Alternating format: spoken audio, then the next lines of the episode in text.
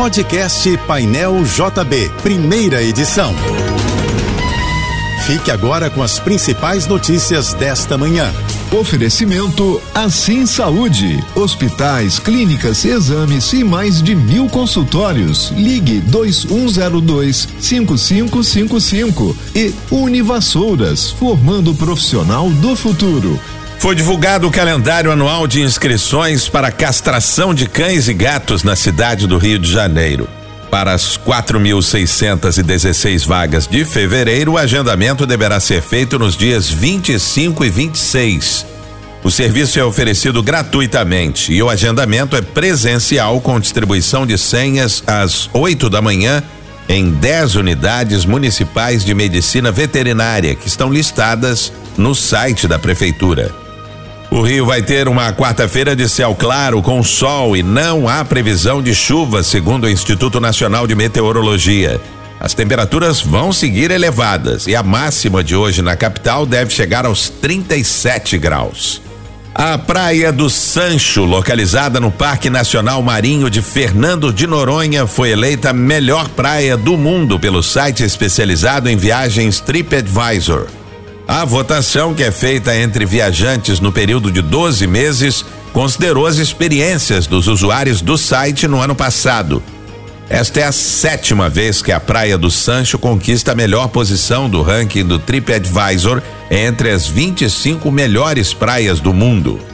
A faixa exclusiva na linha vermelha até a saída para o Aeroporto Internacional do Rio de Janeiro contará com uma dupla verificação de placas. Essa fiscalização será feita por câmeras e vai registrar a entrada e saída do veículo na faixa.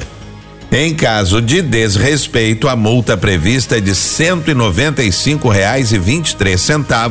e o registro de uma infração grave na CNH do motorista, com perda de cinco pontos. O começo da operação da faixa exclusiva está previsto para o fim deste mês de janeiro.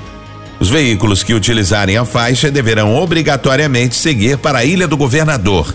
Ela vai funcionar só na pista sentido Baixada Fluminense da linha vermelha, no trecho entre a Ponte Oswaldo Cruz, na saída para a linha amarela, e o acesso à Ilha do Governador, na Ilha do Fundão. O famoso filme Purple Rain, de 1984, protagonizado pela estrela do rock Prince, está sendo adaptado para o teatro. O musical, que ainda não tem data definida de lançamento, contará com as principais canções do astro, que morreu em 2016, incluindo a que dá título ao longa. Purple Rain narra a história de um músico ambicioso que enfrenta problemas amorosos com os pais e também com os amigos. O filme ganhou o Oscar de melhor trilha sonora original em 1985.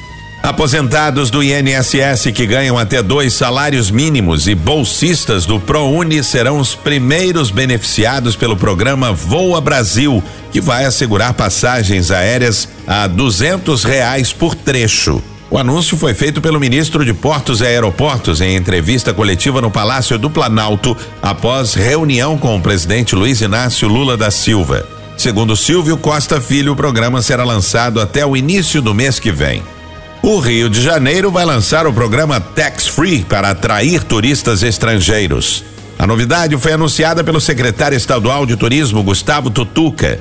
O Tax Free é um programa de reembolso de impostos pagos em compras feitas por turistas estrangeiros durante a viagem. A iniciativa é comum em países turísticos como estratégia para aumentar os gastos locais de visitantes estrangeiros. Uma brasileira foi selecionada para fazer parte do seleto grupo que comandará a experiência Ducasse, que envolve todos os restaurantes do Museu do Louvre, em Paris. A escolhida é a carioca Alessandra Montagnier Gomes, de 46 anos, chefe e proprietária dos restaurantes Nosso e Tempero, na capital francesa. Alessandra nasceu na favela do Vidigal, no Rio. Foi criada no interior de Minas Gerais e mora em Paris desde os 22 anos.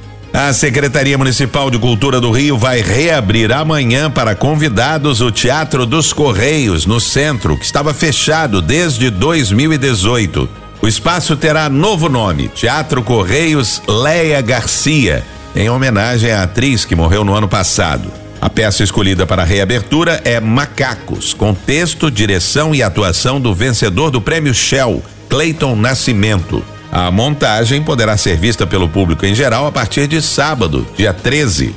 Cerca de 30 mil conselheiros tutelares tomarão posse nesta quarta-feira nos mais de 5.500 municípios brasileiros. Os conselheiros são os responsáveis por tomar medidas que protegem crianças e adolescentes.